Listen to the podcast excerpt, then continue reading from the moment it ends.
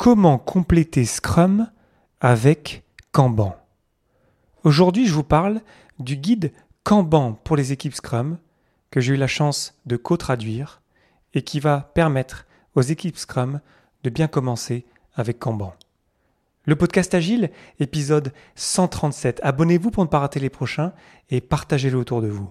Si vous souhaitez recevoir les épisodes en avance, abonnez-vous à l'infolettre sur le podcastagile.fr. Merci pour votre soutien et bonne écoute.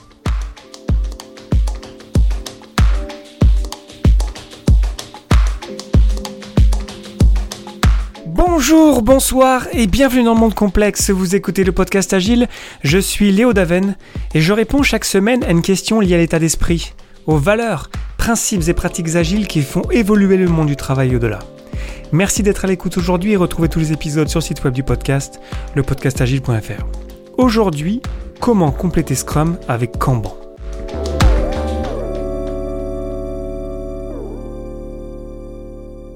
Scrum, c'est la pratique agile la plus populaire. Et parce que c'est un framework, parce que c'est un cadre de travail, c'est une base, c'est conseillé, c'est encouragé de rajouter des éléments par-dessus. On rajoute du Kanban parfois, on rajoute de l'extrême programming, on rajoute des pratiques qu'on crée nous-mêmes parce que dans notre contexte, on a besoin de, faire les choses à notre manière. Mais on n'oublie pas que la base, c'est Scrum. Bien sûr, on peut aller au-delà de Scrum dès l'instant, vous commencez à me connaître maintenant, dès l'instant on connaît les règles, on, sait pourquoi des, règles, des éléments qui sont dans le, le guide Scrum, dans, dans Scrum. Mais c'est vraiment une puissance de Scrum, une puissance d'un framework, d'être une base et ensuite de pouvoir construire par-dessus. Et lorsqu'on pousse vraiment dans le côté Kanban, lorsqu'on essaye de faire Scrum et Kanban, on appelle ça du Scrumban ou euh, Scrumban. Ça dépend si vous prononcez Kanban ou euh, Kanban. Donc Scrumban ou Scrumban, j'ai pas encore choisi comment je vais l'appeler, euh, c'est utiliser Scrum dans son ensemble, c'est-à-dire qu'on n'enlève rien de Scrum, c'est vraiment Scrum. Dès l'instant d'ailleurs où on dit Scrum, ça veut dire qu'on fait tout dans Scrum.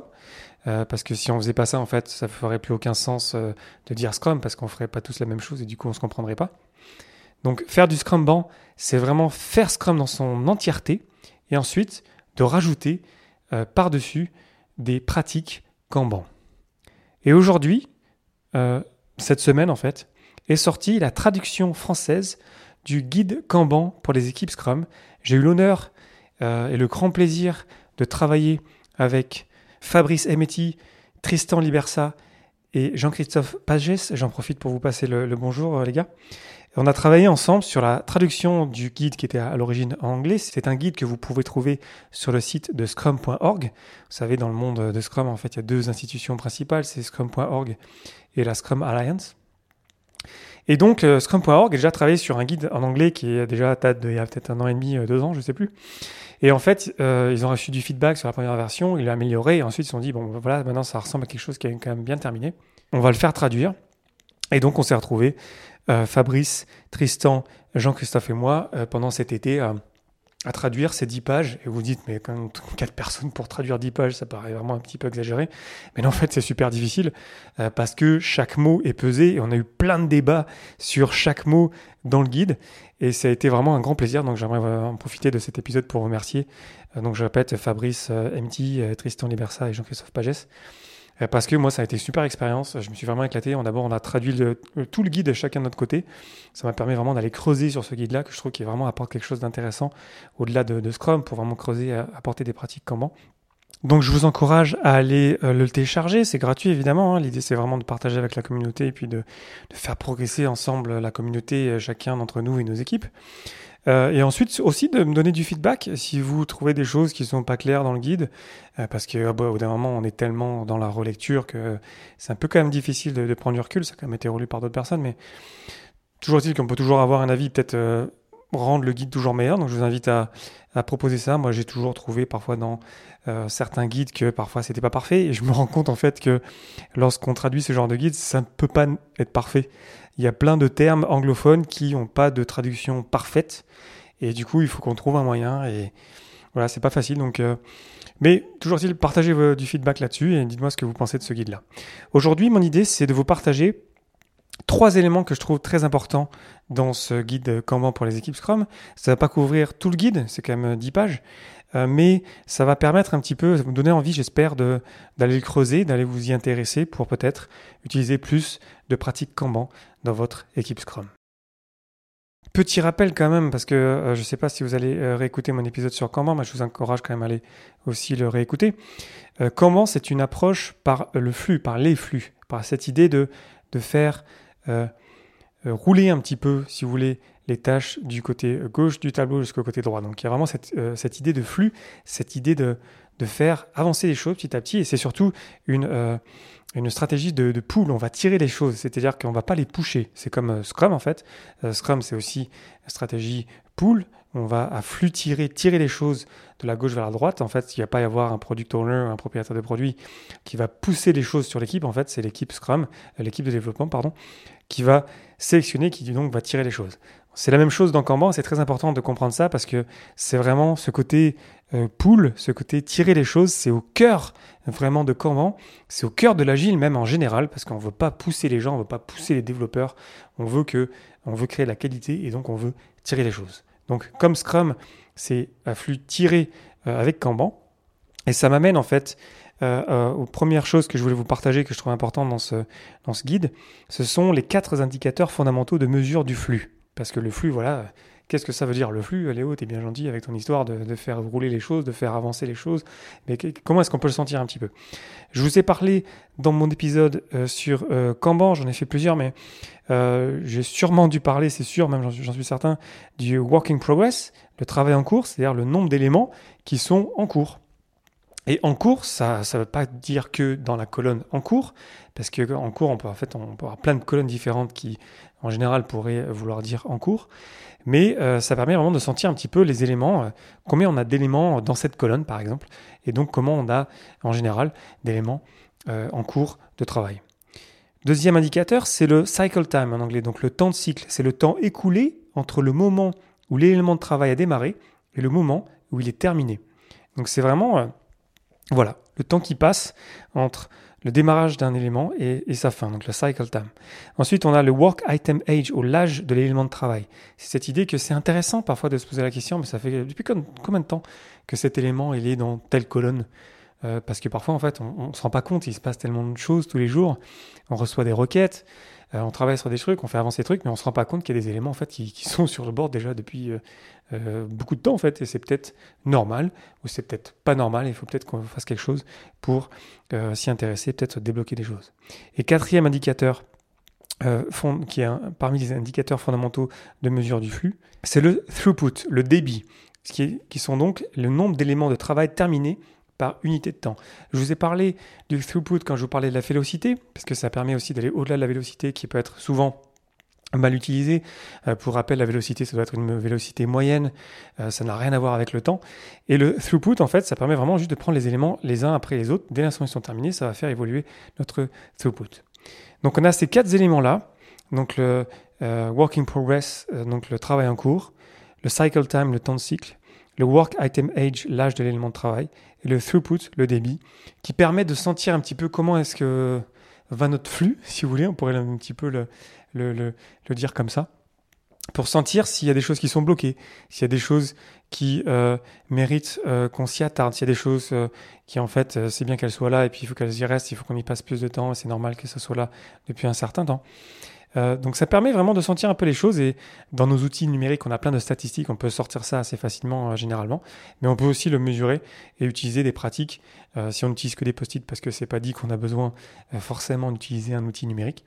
On peut aussi mesurer ça assez facilement sur un tableau et un petit peu sentir comment va notre flux. Ce qui fait qu'en fait, on va se poser la question pendant la daily scrum parce qu'on fait toujours du scrum encore une fois dans son entièreté.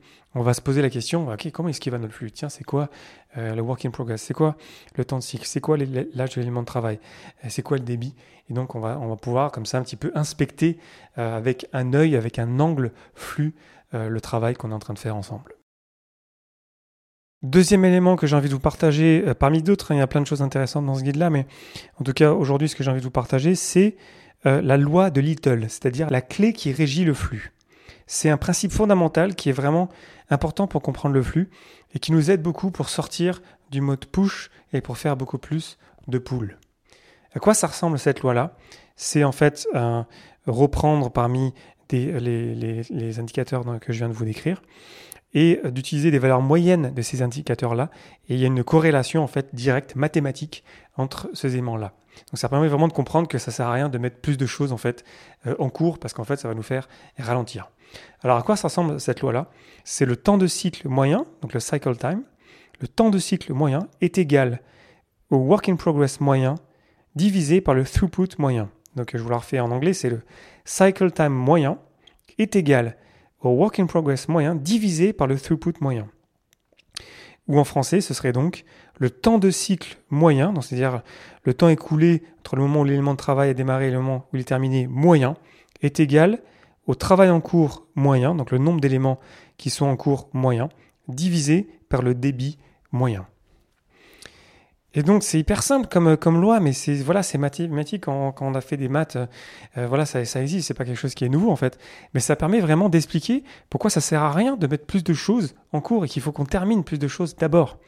La loi de Little révèle qu'en général, pour un processus donné avec un débit donné, plus il y a d'éléments de travail en cours à un moment donné, en moyenne, plus il faudra du temps pour les terminer en moyenne. Donc plus on ajoute des éléments en cours, en fait, plus on va prendre de temps pour terminer. Ce qui est vachement contre-intuitif, parce qu'on pourrait penser qu'il faut qu'on bourre la machine, en fait, il faut qu'on push. Vous sentez un petit peu cet effet là, oui, il faut qu'on termine plus de trucs. Donc, euh, on commence le plus de trucs possible, on se, retrouve avec une, colonne en cours qui est super longue. Et en fait, de faire ça, en fait, ça va nous faire ralentir. On va terminer moins de choses. Donc, c'est super intéressant comme là, c'est pour ça que euh, je voulais vous la partager. Troisième élément que je trouve très important de vous partager euh, maintenant sur ce nouveau guide, c'est le niveau de service attendu, ou en anglais c'est le Service Level Expectation, ou SLI. Le niveau de service attendu prévoit le temps qu'il faudrait à un élément donné pour transiter du début à la fin du flux de travail de l'équipe Scrum. Donc l'idée du, SLI, en fait, euh, ou du SLE, je ne sais pas comment prononcer parce que généralement moi je, le prononce en anglais, l'idée c'est de un sentir comment normalement notre flux se comporte. Par exemple, en général, par exemple, 85% des éléments de travail devraient être terminés en 8 jours au moins. Ça, ça pourrait être par exemple quelque chose qu'on essaie de se fixer, on essaie de se dire, tiens, on aimerait bien arriver à ça. Ça ne veut pas dire que c'est ça qu'on est en train de faire aujourd'hui, mais au moins on pourrait se dire, tiens, ça pourrait, être, euh, ça pourrait être pas mal d'arriver à faire ça. Et ensuite, ce qu'on fait, c'est que dès l'instant, on va avoir une rétrospective, par exemple, euh, parce que quand on fait euh, du Scrum Band et quand on fait toujours du Scrum, et donc on a donc des rétrospectives, évidemment, et à chaque sprint, évidemment, on va se poser la question, mais tiens, en fait, on n'y est pas arrivé à respecter ce SLE. Et c'est pas la faute des personnes, c'est juste une, observation du flux et pourquoi est-ce qu'on en est là et pourquoi est-ce qu'on peut améliorer les choses. Peut-être que une des conclusions, ce serait qu'en fait, ça ferait aucun sens d'avoir euh, un tel chiffre en tant que euh, niveau de service attendu. Et du coup, on pourrait euh, réagir à ça et le rendre un petit peu plus, comment dire, pas réel, mais réaliste pour euh, vraiment sortir quelque chose, en fait, un, chiffre, un, niveau de service attendu qui fait du sens et qu'on peut sentir qu'on peut, qu'on peut le maintenir euh, indéfiniment. C'est pour ça que je vous en parle, parce qu'encore une fois, on parle de flux, on parle de cette idée de, de faire avancer les choses naturellement, on vient tirer les choses. Et du coup, en fait, on observe, on se retourne. Euh, toujours l'empirisme, c'est toujours extrêmement présent, même dans ce guide-là. Mais vraiment, l'empirisme, c'est la base en fait de Scrum, c'est la base de l'agilité. On, s'arrête, on inspecte, on adapte, on réfléchit, on, s'améliore. Et donc, le niveau de service entendu, en fait, il permet de mettre de la clarté là-dessus. Il permet de prendre euh, cette idée du, flux de Kanban, de sortir un, nombre qui permet d'avoir un repère pour nous et de permettre vraiment de le regarder avec un regard euh, pas suspicieux en se disant tiens on a merdé ou c'est la faute de un tel ou un tel. Non, c'est pas ça. C'est voilà, ça c'est arrivé. C'est la, la complexité peut-être. C'est, le monde extérieur qui vient perturber notre flux et il faut qu'on l'accepte. Et qu'est-ce qu'on peut faire?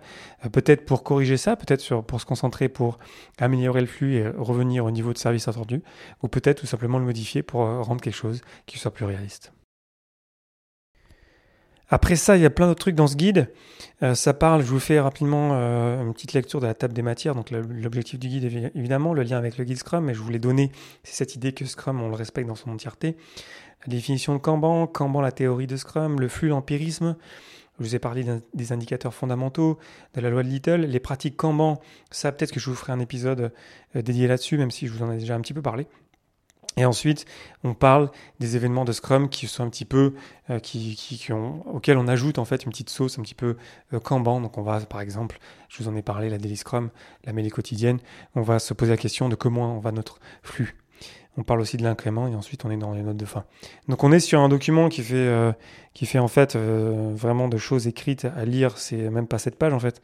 Donc, donc je vous encourage vraiment à aller le, le regarder, me dire ce que vous en pensez, à le tester peut-être, à amener ces idées comment dans vos équipes et voir un petit peu comment ça peut peut-être, je pense vraiment, vous aider à mieux sentir un petit peu le travail en cours à avoir un regard un peu plus flux sur votre, euh, vos, travaux, votre travail.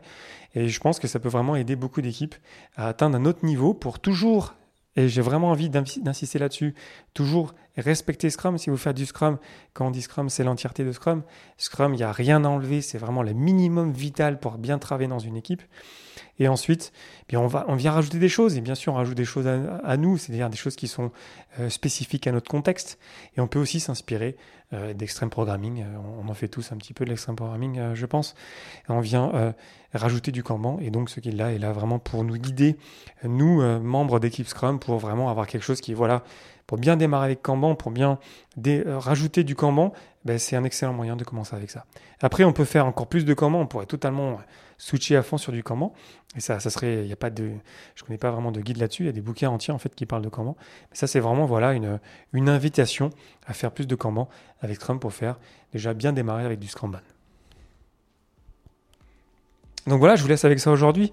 Je vous invite comme d'habitude à réagir euh, partout sur les réseaux sociaux, euh, sur le site web du podcast, lepodcastagile.fr, euh, sur mon compte Twitter, Léo Daven ou le podcast agile, de m'écrire des trucs aussi. C'est toujours très sympa de vous lire, d'avoir des retours, d'avoir des, voilà, des, avis et, de, voilà, de partager avec vous tout simplement. Je vous remercie infiniment pour votre attention et vos réactions. merci tout particulier à vous tipeurs pour votre soutien. C'était Léo Daven pour le podcast Agile et je vous souhaite une excellente journée et soirée.